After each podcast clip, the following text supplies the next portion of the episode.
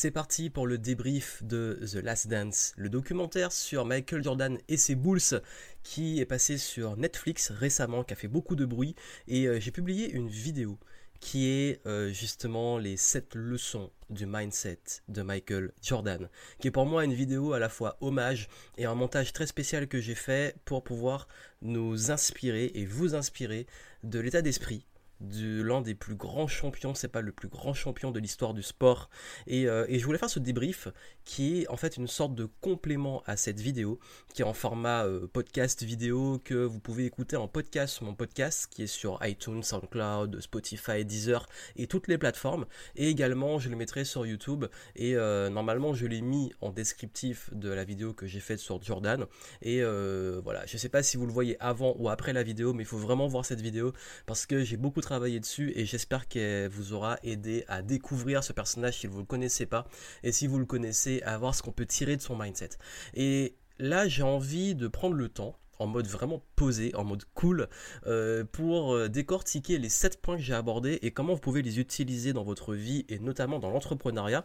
Parce que mon podcast, ma chaîne YouTube s'adresse principalement aux entrepreneurs ou ceux qui veulent se lancer dans l'entrepreneuriat et j'ai vraiment envie que vous ayez ces conseils qui soient euh, concrets et pratiques pour que vous puissiez vraiment bah, passer au next level et voir ce qu'on peut apprendre de ces personnalités.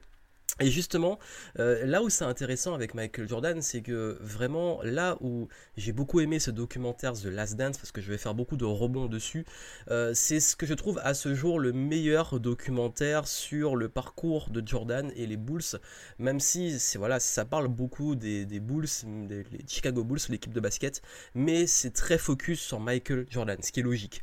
Euh, mais il faut savoir aussi que même si vous n'avez pas le basket, c'est quelque chose qui va beaucoup vous apprendre et que vous allez trouver intéressant parce que je trouve que c'est très grand public et qu'on peut en profiter même si on n'aime pas le basket.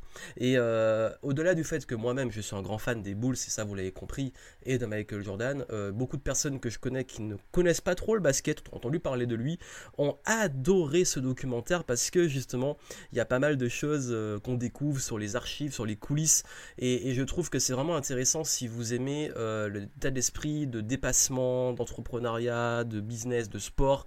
Euh, d'ailleurs, je suis un grand consommateur de, euh, un énorme consommateur de, de, contenu sur le sport et, notamment sur les documentaires sur le sport. Et je trouve que de tous les documentaires que j'ai vus, c'est clairement l'un, si c'est pas le meilleur.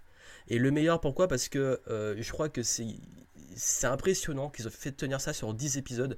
Et chaque épisode, j'avais envie de voir la suite. en fait, ils ont publié au moment où ça a été publié, euh, par épisode de 2, et il y en a eu 10. Donc pendant plusieurs semaines, t'attendais les nouveaux épisodes, t'attendais la suite, et même si on connaît l'histoire, c'était bien monté parce qu'on faisait des retours dans le temps, on parlait de la dernière saison parce que c'était focus sur The Last Dance, qui est la dernière saison qui a été appelée The Last Dance par euh, Phil Jackson, parce que c'était la saison où les Bulls, euh, l'équipe qu'ils avaient, savait que ça allait voilà disloqué, que des joueurs allaient partir, que l'entraîneur dont je vais parler allait partir. Donc je peux vous mettre du contexte un petit peu sur le fait que ce documentaire, vraiment, euh, même si vous n'aimez pas le basket, vous allez kiffer. Et si vous aimez le basket, vous allez encore plus kiffer. Et si vous êtes fan de Michael Jordan, vous êtes encore plus fan. Et si vous n'êtes pas fan, il y a des chances que vous deveniez fan parce que c'est impressionnant comment euh, ils ont dépeint le portrait. Alors c'est sûr que forcément, étant orienté sur lui, ça le met en avant, ça fait un peu de publicité, mais c'est pas grave parce que connaissant le personnage même avant, c'est quelqu'un, il faut le dire, qui est considéré comme l'un des plus grands sportifs de tous les temps parce qu'il a dominé le basket. Il a dominé le basket, faut le dire. Euh, il est considéré aujourd'hui comme le meilleur. D'ailleurs, il y a beaucoup de débats sur qui est meilleur entre lui et euh, LeBron James, etc. Euh, je vais vous dire sur les statistiques, sur les études, sur tout ce qui a été mis en place, parce qu'il y a beaucoup qui se sont amusés à faire des vidéos dessus. C'est impressionnant. Jordan, en fait, c'est comme si c'était le, je sais pas si vous connaissez un peu les Avengers, mais c'est comme si c'était Thanos avec toutes les pierres d'infinité. Pourquoi? Parce que il était ultra complet en défense, en attaque, euh, au dunk, aux trois points. Même si son, plus grand point faible de Jordan, c'était les trois points. Ce qui veut dire que euh, et, son score aux trois points, ses, ses stats étaient dans la moyenne. Ça veut dire que son plus gros point faible est une moyenne et tout le reste il est au dessus. Ce qui veut dire que il faut se rappeler le contexte aussi. À l'époque, le basket était différent, la façon de jouer était différente. C'est d'ailleurs beaucoup, beaucoup plus physique. C'était beaucoup. Euh, il y avait ce côté extrêmement compétitif et Jordan était considéré comme un tueur. Un tueur, ça veut dire que sur le terrain, c'est un cauchemar. Les gens avaient peur de jouer contre lui. C'est un cauchemar pour les défenses, c'est un cauchemar pour ses adversaires. Et, c'est ça qui fait que, en fait, même si, si vous connaissez pas le basket, c'est quelqu'un qui sur le terrain dominait. Et si vous le connaissez, vous le savez à quel point, euh, surtout si on l'a vu jouer, c'était impressionnant. Et comment on peut utiliser ça euh, dans le business, comment on peut intégrer ça? Dans la vidéo que j'ai faite, et je vous invite vraiment, vraiment à la voir et à la partager, j'ai abordé 7 points. 7 points du mindset de Michael Jordan et je vais les reprendre et expliquer comment on peut appliquer ça de façon concrète et quelles pépites on peut en tirer. Euh, le premier c'était le mental, forcément euh, l'état d'esprit qu'il a parce que c'est clairement dans, sa tête c'est un, une dinguerie. Euh, le côté repousser les limites, le fait qu'il est toujours devenu plus fort, la résilience, le fait de quand on tombe ou quand on n'est pas bien de revenir et de continuer à persévérer. Il y a tous les points que j'ai abordés sur la critique, euh, le, fait d'être critiqué par les médias, notamment la pression médiatique, quand on est à ce niveau-là, c'est très fort. Il y a le leadership, euh, le fait de prendre, d'être le leader de cette équipe des Bulls, et il est évident dans les années 90 que quand il était là, il gagnait, quand il n'était pas là, il gagnait pas, c'est un truc de dingue. Euh, l'équipe, la team, parce que c'était une équipe formidable, et puis l'héritage, la légende qu'il a créée, et tout ce qu'il a fait en termes de tout ce qu'il laisse et pourquoi encore aujourd'hui, 20 euh, ans après, 30 euh, ans après, c'est encore euh, une icône parce qu'il a commencé il y a un peu plus de 30 ans vraiment dans la NBA et puis bon au moment je, tourne bien entendu et puis après le gros le gros des Bulls c'était il y a 20 ans et, malgré ça encore aujourd'hui on en parle parce qu'il a laissé quelque chose de, dingue au niveau mondial déjà le, premier point c'est le mental et j'ai parlé du flow game il y a eu beaucoup de polémiques après The Last Dance sur le fait qu'ils ont raconté des bullshit, etc. On ne sait toujours pas ce qui s'est passé. On ne sait pas, pour la pizza, on ne sait pas ce qui s'est passé. En tout cas, une chose est sûre, il était malade pendant le match. Et à moins que ça soit un très bon acteur et que ça ait été en un, truc qui était fait pour euh, créer une légende ou je sais pas quoi, ça se voyait parce que j'ai vu ce match en direct, j'étais petit, ça se voyait que le gars était malade quand même. Sur les images d'archives, je pense que soit c'est un très bon acteur, et on l'a vu que c'est pas le cas dans Space Jam. non, faut le dire, euh, autant j'adorais ce dessin animé quand j'étais petit, autant le jeu d'acteur de Jordan dans ce film était pas dingue. Mais, euh, mais ce qui était marrant en fait, c'est que il faut se dire que euh, au final on s'en fout. Le, peu importe ce qui s'est passé, oui, ça restera une légende, et c'est ça qui fait la beauté de l'histoire, on ne sait pas. Mais sur, sur le terrain, le gars était malade, et il a fait un match de dingue. Et, qu'est-ce qu'on peut apprendre de ça en business? Vous savez, on est tous... Euh, alors, je sais que je prends un exemple extrême. Quand on voit l'état d'esprit de Michael Jordan et, ce qu'il a fait, euh, devenir comme lui, je pense que c'est très compliqué. Des gens comme ça, on en a... Euh, un par décennie et encore et, en, plus c'est quand même quelque chose de, fou par contre ce qu'on peut, ce qu'on peut apprendre de ça c'est le fait d'être pro pourquoi être pro? Et en plus, là, il avait une bonne excuse de pas jouer. Sauf que c'était, bah, on sait et on savait qu'à l'époque, s'il jouait pas, les Bulls, c'était compliqué pour qu'ils gagnent, et qu'il y avait une telle pression de tels enjeux à l'époque qu'il fallait gagner et il fallait qu'il joue. Et quand quelqu'un est malade comme ça et qu'il est assez professionnel pour faire un match et surtout cartonner, euh, ça montre un truc, même dans le business, c'est qu'à des jours on n'a pas envie, il y a des jours on est de mauvaise humeur, il y a des jours où on est plutôt grumpy, des jours où on est en super énergie, des jours où on est fatigué, des jours où on est en pleine forme. Nos états fluctuent, c'est normal. Il faut savoir une chose, c'est que les athlètes, et c'est pas que Jordan, dans le monde du sport, pour l'avoir côtoyé, euh, tes états d'âme, on s'en fout en fait. C'est-à-dire que si un jour, le jour de match, euh, t'es de mauvaise humeur, on s'en fout, faut que tu fasses un bon match. Et c'est ça l'esprit performeur et c'est ça qu'on demande d'être pro. Et dans le business, on a trop tendance à prendre des décisions ou à gérer son business de façon aléatoire et émotionnelle. D'ailleurs, j'avais fait un, live dessus assez complet sur comment gérer l'ascenseur émotionnel de l'entrepreneur. Et il est vrai que si on prend des décisions basées uniquement sur des émotions et uniquement sur des états euh, qui fluctuent, ça peut devenir très compliqué et ça peut même devenir dangereux. Ce qui veut dire que euh, quand on atteint ce niveau-là, et notamment dans, de Jordan, et d'ailleurs dans The Last Dance, ils ont fait une partie dessus, c'est impossible qu'il le manque, euh, qu'est-ce qu'on voit? On voit en fait que passer un certain cap de fatigue, il y a une sorte de pivot qui se fait, où on passe en mode automatique. Et ce mode automatique, de quoi il vient? Il vient de la préparation et de l'entraînement. Et j'en ai parlé, j'avais fait un post dessus sur Instagram, euh, parce que moi-même j'ai déjà expérimenté ça. Je dis pas que j'ai joué des, finales de NBA, j'ai pas joué au haut niveau, mais quand je faisais de la compétition, je sais qu'il y avait un moment où quand tu passes en état de fatigue extrême, ton corps passe en mode automatique. et euh, j'ai vu que ça aussi dans le business notamment lors des événements, des gros événements, des conférences, quand, tu arrives à la fin du truc, tu as beaucoup travaillé, etc. Et tu arrives sur scène, tu es épuisé, mais tu te transcendes. Et il y a des moments de vie que vous avez peut-être expérimenté comme ça, où la fatigue est telle que vous la, comme si vous décrochez, vous lâchez prise, et vous passez en mode automatique. Mais ça marche que si vous êtes préparé et entraîné. Et c'est pour ça que même dans des gros états de fatigue, même dans des gros états euh, de, de peut-être, on peut être pas bien physiquement ou mentalement, on arrive à se transcender. Et, je crois que c'est ça le meilleur niveau de performance, c'est-à-dire que quand vous arrivez à avoir un tel niveau où dans la fatigue vous faites le pivot et vous arrivez à performer.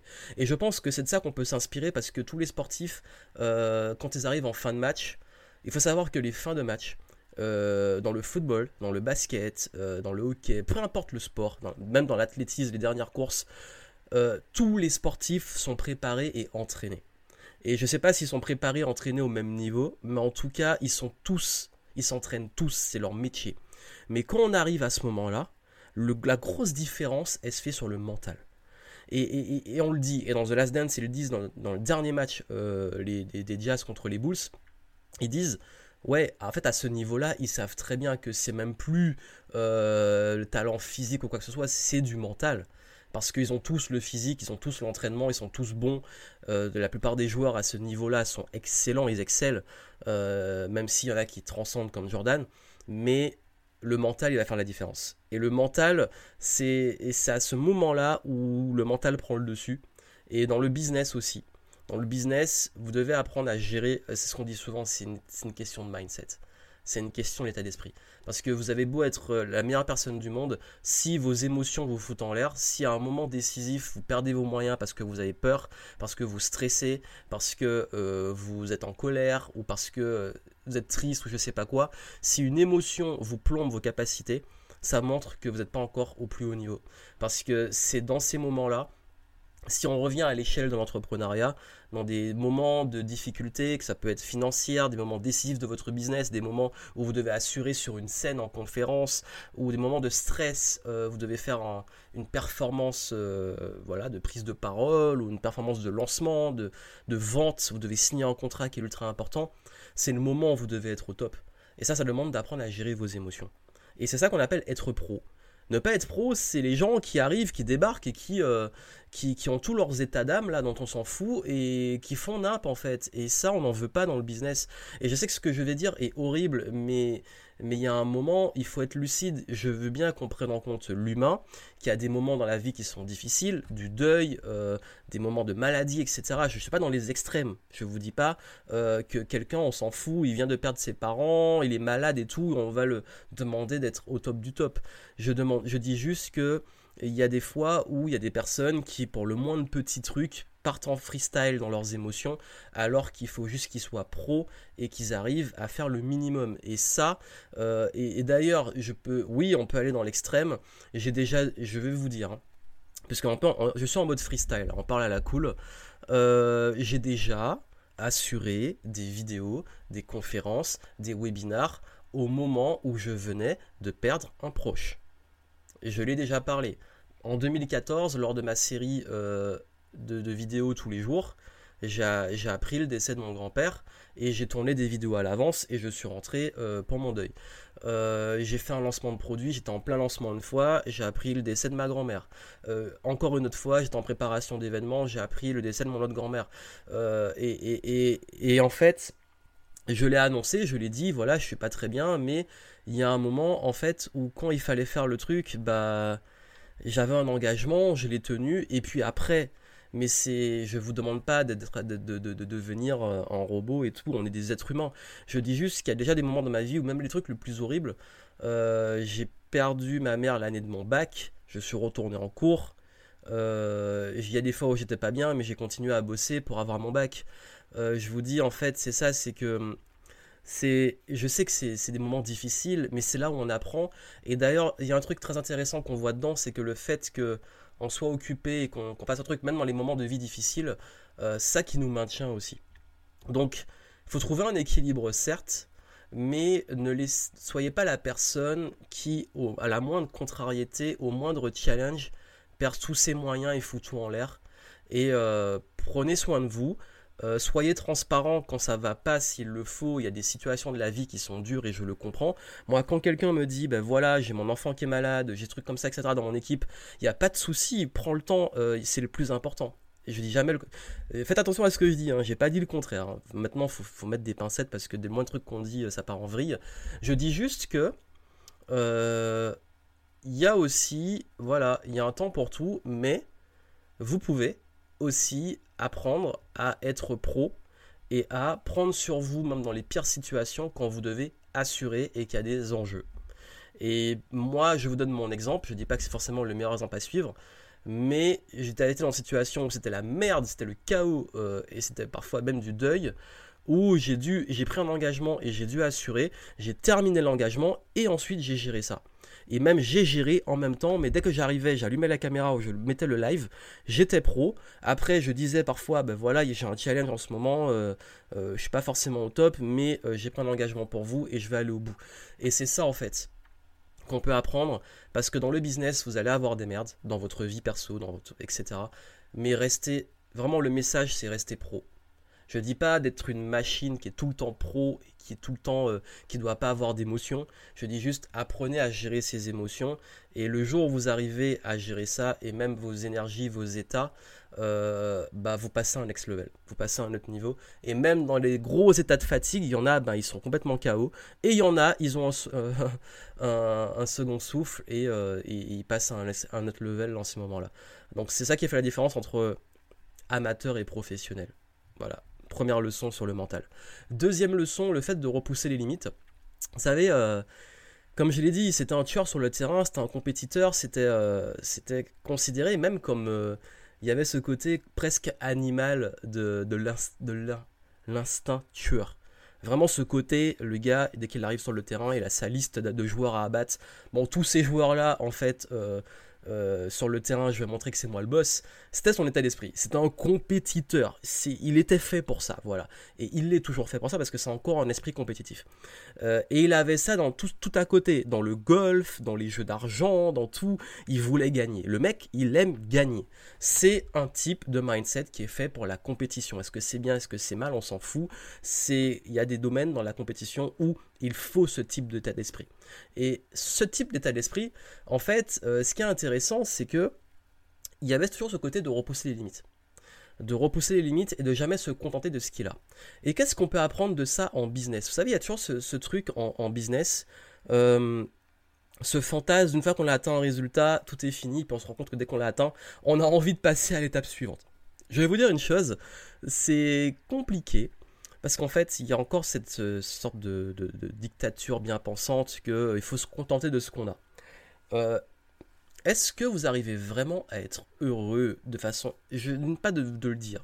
Juste soyez honnête avec vous-même. Êtes-vous vraiment heureux sans progresser? Vraiment. Soyez honnête avec vous-même. Il y en a peut-être mais je trouve que c'est extrêmement rare. De façon purement honnête, êtes-vous heureux quand vous n'apprenez plus rien, que vous contentez d'une routine et vous faites la même chose tous les jours? C'est très rare. Pourquoi? Parce que même les études sur le bonheur, notamment sur le flow, qui est très intéressante, montrent qu'on est heureux quand on poursuit un but, ce fameux chemin avant la destination. Et ce qui se passe, c'est que notamment dans le business et dans le sport, euh, il y a un truc très marrant, un phénomène très marrant. Vous savez, Jordan, il a gagné un, premier free pit, donc ça veut dire trois titres d'affilée avant qu'il ait le deuil, sa première retraite, et qu'il revienne. Et quand il revient, il regagne trois titres d'affilée. Donc ça veut dire qu'il il gagne des trois titres jusqu'en 93, donc 91, 92, 93. Ensuite, il a euh, la perte de son père, le deuil, le baseball, etc. Il revient, je crois, en 95, sauf qu'il arrive à la fin, ils n'ont pas le temps de remonter le truc, il gagne pas. Mais en tout cas, 96, 97, 98, ils enchaînent encore les titres. Dont 96 où ils battent le record 72 victoires et deviennent euh, euh, considérés comme la meilleure équipe de tous les temps. Et, ça, en fait, c'est impressionnant dans le sens où on pourrait se dire, oui, mais en fait, ce qui est marrant dans le reportage de The Last Dance, c'est que le premier titre, il explose parce qu'en fait il a perdu, il revient, et ça fait des années depuis les années 80 là qu'il essaie de gagner un titre, il n'arrive pas et c'est le, enfin le premier titre. Le deuxième, yes super, deux, il est content. Le troisième, il arrive en mode épuisé et c'est juste mission accomplie. Vous vous rendez compte, hein?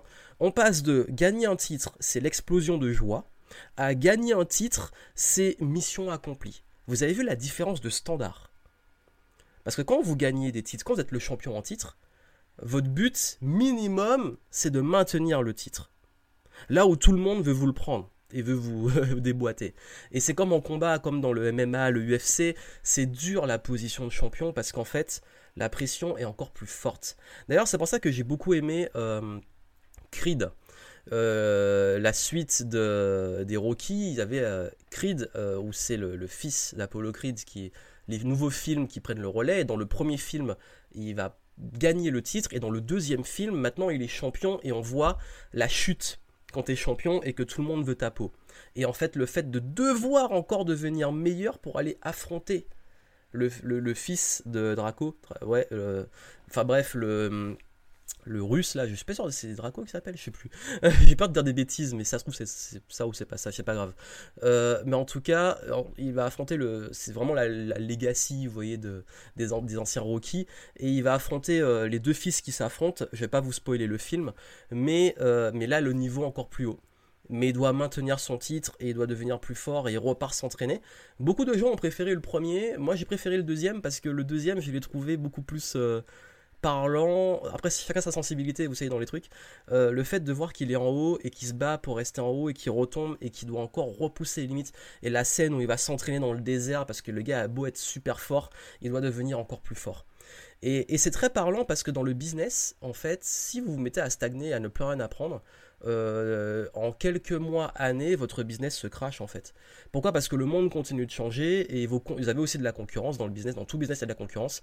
Et ceux qui fantasment qu'il n'y a pas de concurrence, ben, je ne sais pas ce qui se passe dans votre tête, dans la réalité dans laquelle vous êtes, mais vous êtes forcément en concurrence. Ça ne veut pas dire que c'est de la compétition ou euh, écraser les autres. C'est pas comme dans le forcément dans certains sports. Mais c'est plus, euh, il y a une concurrence dans le sens, le marché change, la demande évolue et des gens vont mieux servir que vous. Et si vous vous adaptez pas ben vous n'aurez plus de clients. Donc euh, c'est logique. Donc ce qui veut dire qu'il faut toujours se remettre en question et s'améliorer. Et, ça en fait c'est intéressant de voir que dans le sport, euh, les, limites sont toujours repoussées. C'est-à-dire que quand on pense qu'un record est, plus euh, explosé, ben on se rend compte qu'il y a encore quelqu'un qui va arriver et qui va montrer que c'est possible de battre ce record, et etc. Et etc. D'ailleurs, les records, il y a certains records de Jordan qui ont été, qui ont été battus.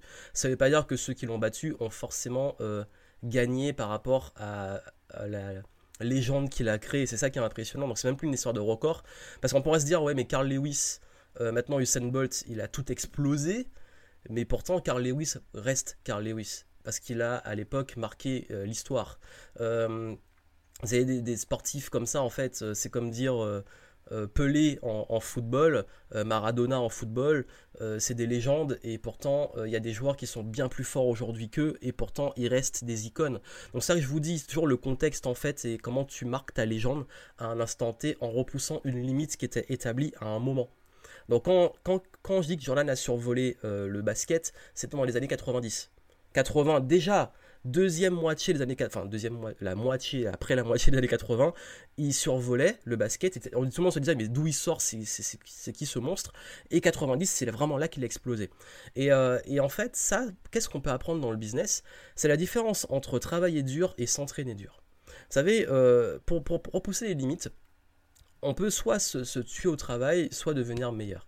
Et ce qui est impressionnant dans le sport, c'est qu'on montre en fait le but, c'est pas juste de s'épuiser et de continuer à maintenir des titres, c'est de continuer à s'entraîner pour rester au niveau et pour repousser les limites de son niveau. Et, en business, trop de personnes ont tendance à vouloir absolument s'agiter et s'épuiser, là où ils comprennent pas qu'en fait vous devez développer des compétences et de l'entraînement. Et ce qui a fait que Jordan revenait toujours plus fort, dans The Last Dance, on le montre. Euh, quand ils perdent contre les Pistons euh, début des années 90, avant leur premier titre, euh, ils se rendent compte qu'en fait les Pistons à l'époque c'était un peu les bad boys, c'était l'équipe euh, ultra physique. Les mecs étaient balèzes physiquement et ils, écrasaient leurs adversaires physiquement et les blessaient même. Et a un moment, ils se sont dit, bah, si on veut les battre, il faut revenir plus fort. Pendant tout l'été, Jordan et sa, team, ils se sont entraînés physiquement. Ils ont fait de la muscu. Ils sont revenus. Ils étaient... En fait, d'ailleurs, physiquement, on voit hein, Jordan avant, qui était un petit peu plus euh, svelte. Enfin, même pas svelte, le mot, c'est tout fin. Et là, il revient, il a beaucoup plus de muscles. Et quand il revient et qu'il gagne le titre, il les écrase physiquement. Ça se voit. Là, et physiquement, il... on peut plus l'arrêter. Parce qu'en fait, les Pistons, le but, c'était d'arrêter Jordan, de l'empêcher de sauter, de l'empêcher de voler. Vous savez, Air Jordan. En fait, la consigne, c'était garder ses pieds au sol. Parce que s'il s'envole, c'est fini. Et, en fait, bah, qu'est-ce qu'il a fait de devenir plus fort? Et les gars n'arrivaient même plus à le retenir au sol. C'est un peu métaphorique, mais c'est ça. À la fois métaphorique et réel. Et ce qui s'est passé, c'est que quand vous arrivez à ce niveau-là, euh, Jordan n'a pas arrêté de monter en niveau. Après, il se met au baseball. Quand il se met au baseball, vous imaginez en fait, le truc qui se passe, c'est que quand vous faites du baseball, vous changez de sport, c'est pas les mêmes muscles, c'est pas le même travail. Donc il a perdu ses, euh, déjà en quelques mois qu'on est un athlète, on perd très vite ses muscles. Et le fait qu'il passe d'un sport à l'autre et qu'il revienne au basket, c'est ultra impressionnant. Et vous savez, ce qui est marrant et le monde dans The Last Dance, c'est que quand il reprend le basket, euh, qu'est-ce qu'il fait pendant le tournage de Space Jam? Euh, Il y a un moment où il s'entraîne avec tous les autres euh, champions de la NBA. Quand je dis champions, les gros joueurs, quoi. les gros athlètes. Patrick Ewing, Charles Barkley, toute la bande en fait. Reggie Miller et compagnie. Et il y a un truc qui est très marrant, c'est que les mecs qui viennent s'entraîner avec Jordan, mais en fait c'est la plus grosse connerie de leur carrière, j'ai l'impression. Pourquoi? Parce que tu as un tueur, tu viens t'entraîner avec lui, mais qu'est-ce qu'il va faire? Il va observer ton jeu, il va voir ton niveau, il va sonder, il va, il va scanner tous les joueurs. Et qu'est-ce qu'il va faire la saison suivante? Quand il va revenir Il va tout déboîter tout le monde et battre les records. Donc, euh, ça montre en fait que il y a ce côté vraiment toujours continuer à s'entraîner. Et quand il perdait, et quand, en fait, c'était très marrant, et dès qu'un joueur le dominait sur un match, parce qu'il y a des moments où il y a des joueurs qui l'ont empêché de jouer. Bah, d'ailleurs, Reggie Miller, euh, Gary Payton, tout ça. Il y a des moments où ils ont dominé Jordan. Il y a, il y a un match clé, un moment, ils ont dominé Jordan. Défensivement, etc. Ils ont brillé. Et Jordan s'est dit non. Là, c'est bon. Le match suivant, il les explose. Mais ça, à chaque fois, match, hop, je domine, machin, tu reviens, le mec il t'explose. Donc ça veut dire quoi? Ça veut dire que le gars, à chaque fois, il revient plus fort. et surtout qu'il se transcende. Donc ce qui veut dire que, euh, ouais, c'est cette notion de toujours rester en mouvement et en progression. Et même dans votre vie, euh, je pense que c'est intéressant de voir ce sur quoi vous pouvez évoluer. Après, euh, l'avantage dans le basket, c'est qu'ils évoluent sur un domaine clé. Bon, même s'ils évoluent mentalement, musculairement, physiquement, il y a des muscles qui travaillent et tout, la technique, etc. Mais au-delà de ça, si on l'applique au business, euh, soyez toujours en mouvement. C'est ce que je dis, soyez toujours en mouvement, tout ce qui stagne pourri. Et, et, même si soit vous évoluez sur votre business, essayez toujours de chercher à, à vous améliorer, à vous remettre en question, à, être dans le flow en fait, dans le flow même de l'évolution du monde. Vous savez, la, nature, le monde évolue sans cesse. Et, c'est l'art de s'adapter. Parce que une espèce qui n'évolue pas, elle meurt. Une espèce dans la nature qui n'évolue pas, elle meurt. Votre business, s'il n'évolue pas, il meurt. Donc il y a cette notion de mouvement Chacun à son échelle, il y en a, ils veulent péter les scores, etc. Go, c'est ton mindset. Si tu as un mindset plus tranquille, tu veux juste ton truc qui marche bien, tu vas quand même devoir continuer à évoluer. Donc continue d'apprendre, continue de t'améliorer, et puis vois ce que tu peux améliorer dans ta vie, la santé, les relations, le business, l'argent, et continue, continue, ne reste pas statique en fait. Si tu es statique, tu es mort. Et troisième point, la résilience. Donc là, ça ira un peu plus vite parce que je l'ai abordé un peu dans le fait de se remettre en, euh, de se mettre en mouvement. La résilience, en fait, euh, vous savez, c'est. Pensez, on, on, se rend compte que ceux qui ont eu une vie difficile, ils ont la dalle. C'est dingue, hein. plus on avance, euh, je pense que, et, vous êtes nombreux, et je vois ça beaucoup, même dans ma clientèle, qui ont vécu des moments difficiles. bah ouais, quand je parlais du deuil, quand je parlais d'une enfance qui n'a pas forcément été toujours rose, des trucs comme ça. Et je sais que, bizarrement, les gens qui ont des moments très durs dans leur vie, ils ont faim. Pourquoi? Parce que quand tu as bouffé de la merde, tu as envie de, réussir.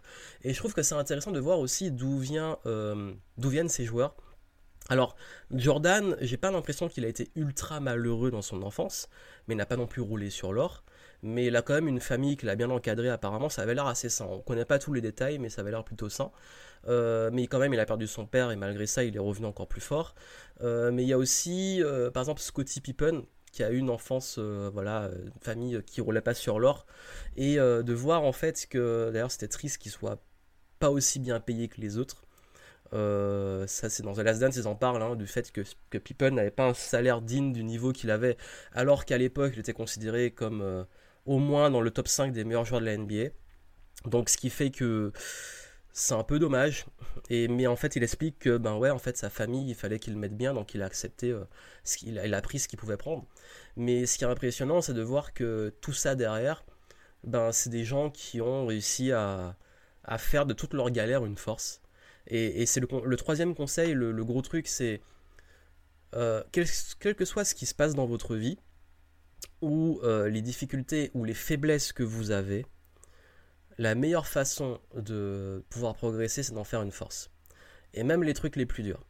Ce dont je vous ai parlé avant, euh, les pertes de proches, etc., on le vit tous à un moment clé de notre vie. Certains, ça arrive très tôt, d'autres plus tard, mais on va tous le vivre. L'être humain n'est pas, euh, pas immortel.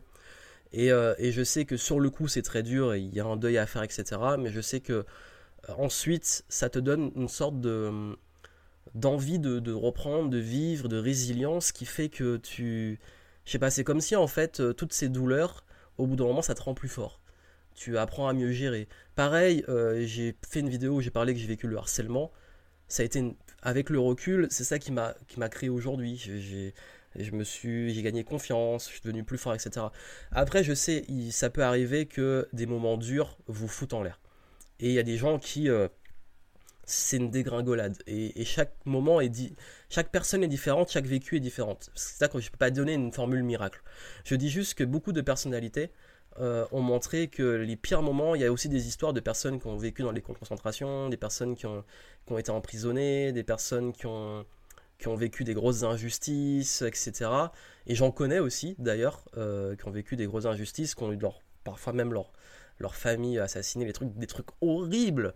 Et quand je vois la force qu'ils ont aujourd'hui, je suis impressionné parce que je me dis, waouh, ça montre en fait ce truc-là. Et, euh, et au-delà de ça, même s'il n'y a pas un rapport direct avec euh, The Last Dance, etc., parce que c'est à, certaines échelles, ça montre quand même qu'il y a des grosses personnalités qui transforment leur plus grande douleur en force et d'essayer de voir de, comment ces trucs qui sont durs et parfois horribles pour vous, aujourd'hui peuvent vous donner une plus grande force, que ce soit en termes de caractère, euh, en termes d'aider les gens qui le vivent aussi, parce que quand vous l'avez passé, vous êtes plus à même à aider les autres qui le vivent maintenant. Ça peut être une cause que vous créez, peu importe comment vous faites ça, le transformer en moteur.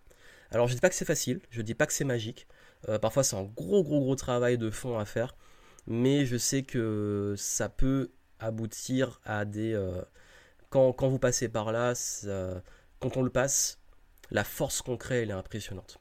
Et ça m'amène au quatrième point, parce que si on parle de résilience, il y a aussi la critique, les haters. Euh, Jordan a été aussi critiqué, et pourtant c'est pas le mec le plus... Euh, euh, comparé à par exemple à Rodman où lui il faisait un peu n'importe quoi autour, il avait des bonnes raisons que les médias s'en chargent. D'ailleurs, il y a un truc très très très intéressant. Dennis Rodman, pleine finale de NBA, entre deux matchs, il se barre à l'autre bout du pays pour aller faire un match de avec Hulk Logan. Euh, c'était trop marrant. J'avais complètement zappé dans The Last Dance, ils en reparlent, mais moi j'ai, pas du tout suivi ça à l'époque euh, pour aller faire du catch. Vous imaginez, tu es en train de jouer des finales de NBA et les enjeux sont énormes. Tu te barres, on te voit à la télé en train de fracasser euh, d'autres gars avec des chaises. En plus, tu es sportif, donc la peur de te blesser, etc. Et, et, et là, tu reviens pour le match suivant. Et il y a un truc très marrant qui dit les médias, Rodman a trop bien répondu. Les médias qui commencent à dire ouais mais est-ce que c'est pas une distraction pour vous, c'est scandaleux, etc. Faut remettre dans le contexte de l'époque. À l'époque on n'a pas les réseaux sociaux, on n'a pas tout ça. D'ailleurs heureusement parce que ça aurait fait encore un plus gros scandale. Donc c'était juste à la télé qu'on voit les conneries en fait. Et il y a Rodman qui répond en fait euh, en parlant aux médias non nous ça nous distrait pas, c'est que vous que ça distrait en fait. Et j'ai adoré sa réponse. Ça veut dire qu'en fait euh, peu importe ce qu'il fait, il s'en fout parce que sur le terrain, il a assuré. On s'en fout, le lendemain, le mec il arrive sur le terrain, il fait le taf. Il est pro justement. Après, est-ce que c'est vraiment pro euh, Tout ce qu'il y a autour, on sait pas. C'est. Voilà. Ça les regarde et c'est un, autre contexte. Mais justement, sur le terrain, il fait le taf. Et c'est ce qu'on lui demande en fait. Et ce qui est impressionnant, c'est que sur le terrain, il fait le taf, mais en plus, il va dire oui, c'est vous que ça distrait, c'est pas moi. C'est pas nous, c'est pas les Bulls. Nous, quand on est sur le terrain, on est focus sur la victoire. Vous, les médias, vous vous occupez de parler de tout ce qu'on fait autour, etc. Et ça, c'est parfaitement l'image des haters. Vous savez, euh, les, haters, les médias, tous les gens qui vont parler, parler, parler, parler. Quatrième point, la meilleure réponse que vous pouvez donner à ces gens-là, c'est de réussir. Jordan, euh, on disait qu'il avait des problèmes de jeu d'argent, que on allait toujours trouver un truc à dire sur lui, le côté dark, le côté tyran, etc. Encore aujourd'hui, on essaie de lui faire pas de la face. En fait, finalement, on s'en fout. Pourquoi? Parce que sur le terrain, il a été quasi parfait. Et dès qu'il a été critiqué, il est revenu plus fort. Quand il avait le fameux numéro 45, euh, il est revenu, il était plus fort. Même après, vous savez, il est revenu avec les Wizards. J'ai parlé beaucoup du truc avec les Bulls. Et d'ailleurs, dans le reportage de Last Dance, ils n'en parlent pas. Il euh, faut savoir que Jordan est revenu après jouer au basket euh, au Washington Wizards. Et le mec, il avait 40 balais, il jouait au basket. mais il n'était pas du tout à son niveau, il était très critiqué, les fans étaient déçus, etc. Mais finalement, on s'en fout en fait. Pourquoi? Parce que même quand il est revenu et qu'il n'était pas à son meilleur niveau, il était quand même un petit peu, enfin il était dans la moyenne des bons joueurs, voire parfois un petit peu au-dessus. Donc ce qui veut dire que le mec était tellement haut que même quand il redescend, il reste dans les standards de, de, qualité. Donc, et là encore, il était critiqué, mais on s'en fout finalement.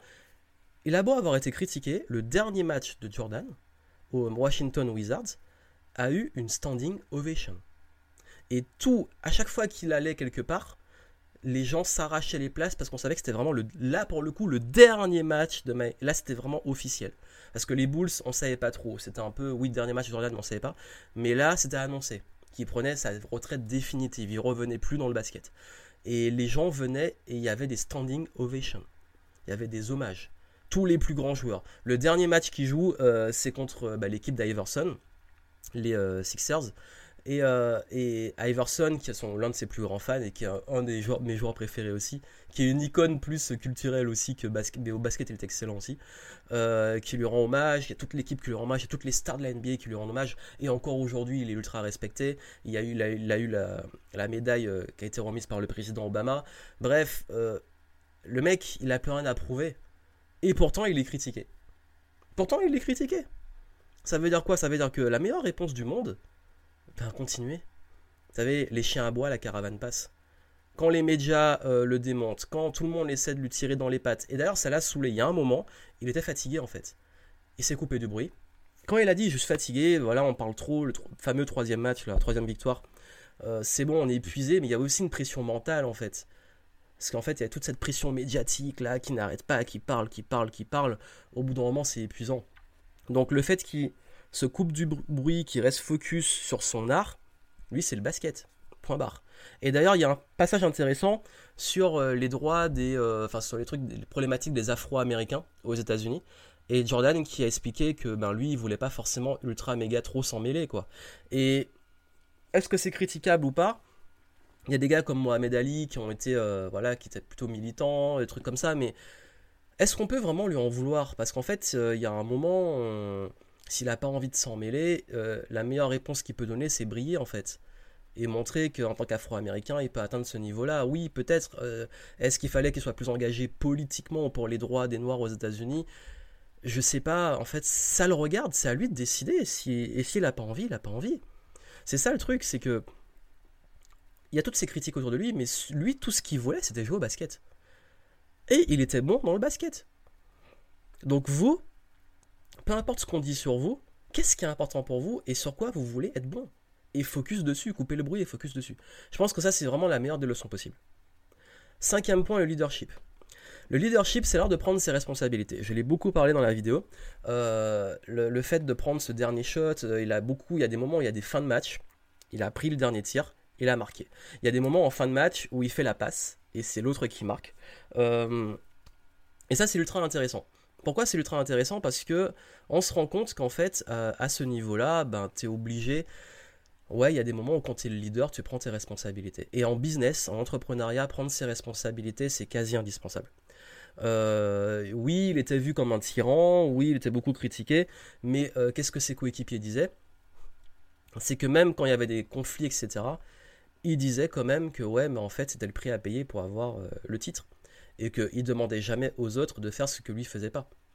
Donc, euh, tu peux te permettre quand t'es à ce niveau-là. Si t'es en dessous et que tu critiques et que tu gueules sur les autres, tu seras pas pris au sérieux. Mais si tu excelles et que tu demandes aux autres, tu les pousses pour qu'ils excellent, tu seras beaucoup plus respecté. Et c'est ça la notion de respect. Le leader, le respect. Le respect, il se gagne. Et d'ailleurs, tous ses coéquipiers ont gagné son respect. Et ça, et je crois que c'est ultra important et je voulais parler de Phil Jackson. J'en ai pas beaucoup parlé parce que c'était ma vidéo c'était sur Michael Jordan. Mais Phil Jackson, faut pas oublier un truc. Le mec, Phil Jackson, euh, il a gagné 6 titres avec les Bulls. Et après, il a gagné 5 titres avec les Lakers. Ce qui veut dire que c'est pas n'importe qui. Et il a fait un truc qui était fort, c'est qu'il faut savoir qu'à l'époque, beaucoup d'équipes de basket avaient des conflits en interne. Et encore aujourd'hui, c'est très dur de maintenir une équipe. En plus, quand vous avez des gros égaux, comme euh, les stars de la NBA, ils ont des égaux surdimensionnés, il faut le dire. À ce niveau-là, il y a des batailles d'égaux. Et quand il y a des égaux comme ça, les gérer et maintenir en groupe. Maintenir en groupe autour de. Il faut le dire, oui, Michael Jordan avait de l'ego. Il faut le dire. Oui, c'était clair et c'était évident. Euh, mais cet ego, fallait le gérer dans un groupe. Et comment, euh, quand tu es toujours dans l'ombre d'un gars comme ça, réussir à maintenir une équipe au top, je dis pas, j'imagine même pas les coulisses de la complexité du travail. Et quand il a ensuite géré des égos comme Shaquille O'Neal et euh, Kobe Bryant, D'ailleurs, il y a eu un conflit euh, vers la fin entre euh, Kobe et, et euh, tu te dis, ouais, faut gérer ça. Et en fait, maintenir le groupe et réussir à avoir un groupe qui tient sur toutes ces années 90, même s'il a changé. Hein, à un moment de la retraite de Jordan, il y, a que, il y en a beaucoup qui sont partis. Et, et c'est plus Pippen qui est vraiment le Pippen Jordan qui est vraiment le noyau dur qui est resté. Mais après, si on prend la, deuxième génération, le deuxième euh, free pit des, Bulls, euh, avec euh, Rodman, Jordan, Pippen, Steve Kerr, toute la bande en fait là.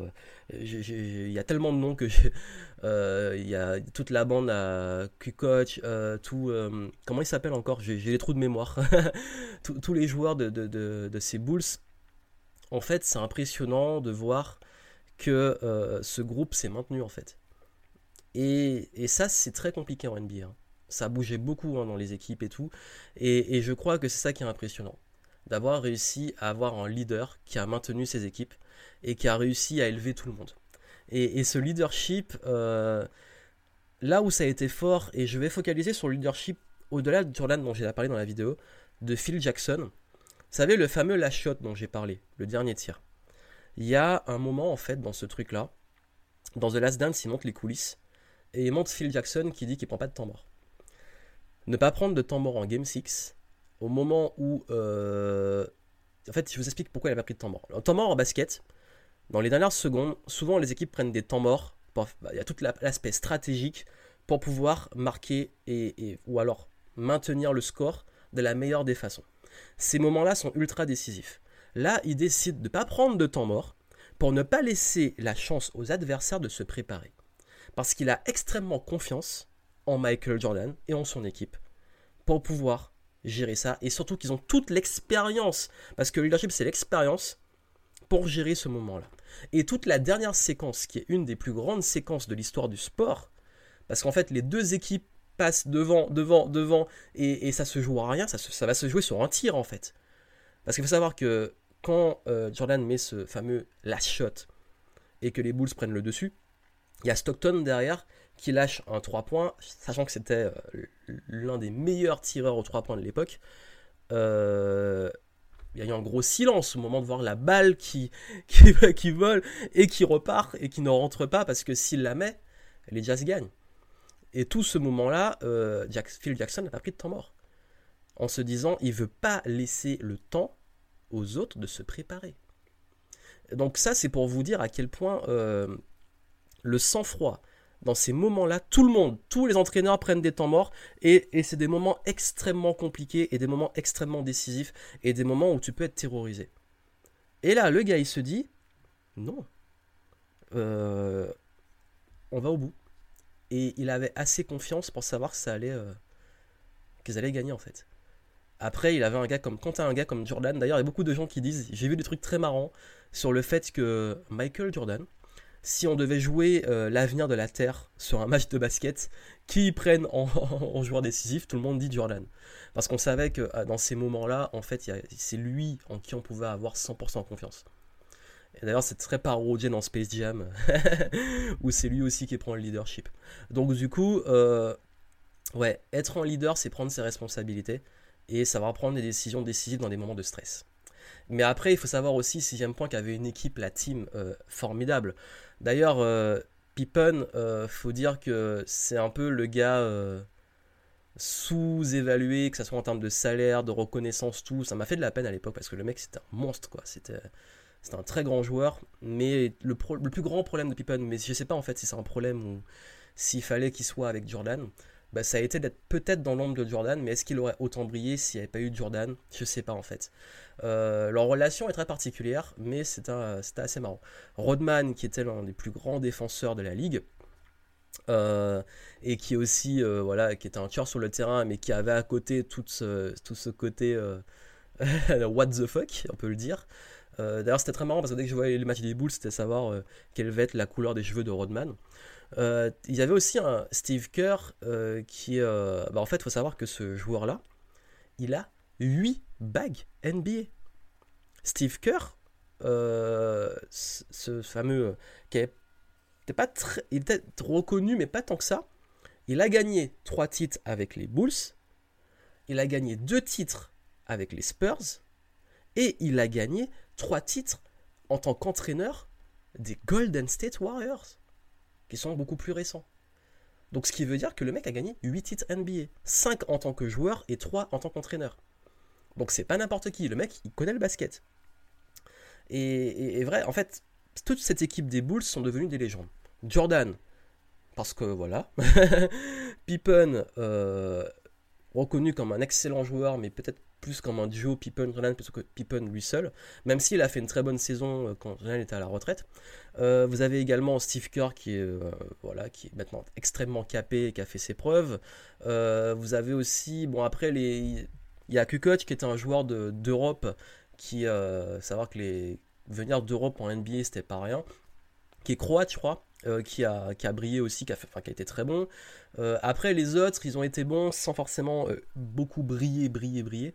Mais, euh, c'est vrai qu'ils avaient quand même à l'époque une très belle équipe. Et on ne pouvait pas avoir ces résultats avec cette équipe sans parler de l'entraîneur dont j'ai parlé avant, qui était juste. qui est juste. D'ailleurs, il, a il a écrit un livre. il a écrit un livre, Phil Jackson. Je pense que je vais le prendre, je vais le, je vais le lire. Et peut-être que je ferai une chronique dessus. Parce qu'il faut savoir que j'étais un grand fan des Bulls et aussi j'étais un grand fan de, des Lakers, mais plus pour euh, Phil Jackson et Kobe Bryant. J'étais un grand fan de, Kobe. Euh. Pour moi, mon top 3 basketteur, c'est euh, MJ, forcément, Michael Jordan, Kobe Bryant et Allen Iverson. Et les trois, ce sont les trois qui ont marqué mon, enfance et mon adolescence. et enfin, la legacy, c'est qu'est-ce que vous laissez pour la suite? Ça veut dire que quand je parle souvent de vision business, je ne sais pas si Michael Jordan avait tant une vision que ça, mais il faut remettre les choses dans le contexte c'est les années 90. Dans les années 90, il n'y a pas Internet comme maintenant. C'est pas aussi développé. Il n'y a pas les réseaux sociaux. Conséquence, il n'y a pas l'information qui circule aussi vite. Et pourtant, Michael Jordan est ultra reconnu partout. Vous savez, j'ai appris sa retraite dans le club Dorothée. J'ai appris qu'il prenait sa retraite dans le club Dorothée. C'est pour vous dire les, sources d'information de l'époque. Super. pour moi en tout cas. Non mais en fait, euh, quand je vous dis que c'est l'un des plus grands compétiteurs de l'histoire du sport, c'est qu'à cette époque-là, il était connu mondialement, à une époque où la communication n'était pas aussi forte. On n'avait pas... Euh, il n'y avait pas Twitter, il n'y avait pas Instagram, il n'y avait pas tout ça. Euh, et on ne savait pas en fait forcément toujours ce qui se passait, sauf par rapport aux médias, sauf via les médias.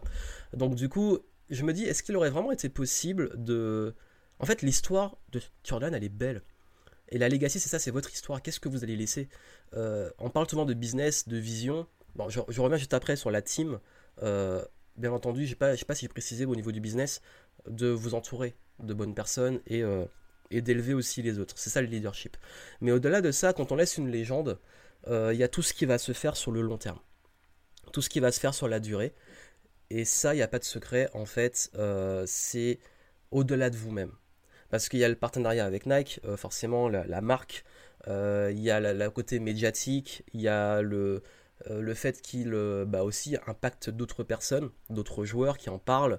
Il y a tout ce truc qui se fait derrière et qui à l'époque est assez exceptionnel, qui fait que il a une belle histoire.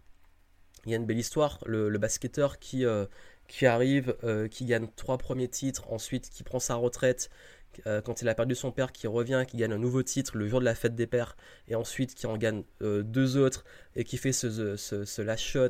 Sachant que la saison d'avant aussi était pas mal aussi en termes de, de rebondissement, qui ensuite prend sa retraite mais qui revient au Wizards, mais qui est quand même un peu pas à son niveau, mais qui fait quand même des bons matchs. Euh, qui finalement quitte la NBA, qui, est toujours là, qui, a une marque iconique, qui devient un symbole social, distinction sociale, tout ça, mais en termes d'histoire, euh, ouais, on est en success stories euh, max, quoi. et je sais pas s'il y a vraiment beaucoup d'histoires mainstream, donc quand je dis mainstream, qui peuvent toucher le grand public autant dans le sport. Et c'est là où je vous dis que le truc est fort. Parce que le sport, ça reste quand même un domaine assez niché. Ça veut dire quoi niché? En Europe, ce qui est populaire, c'est le foot.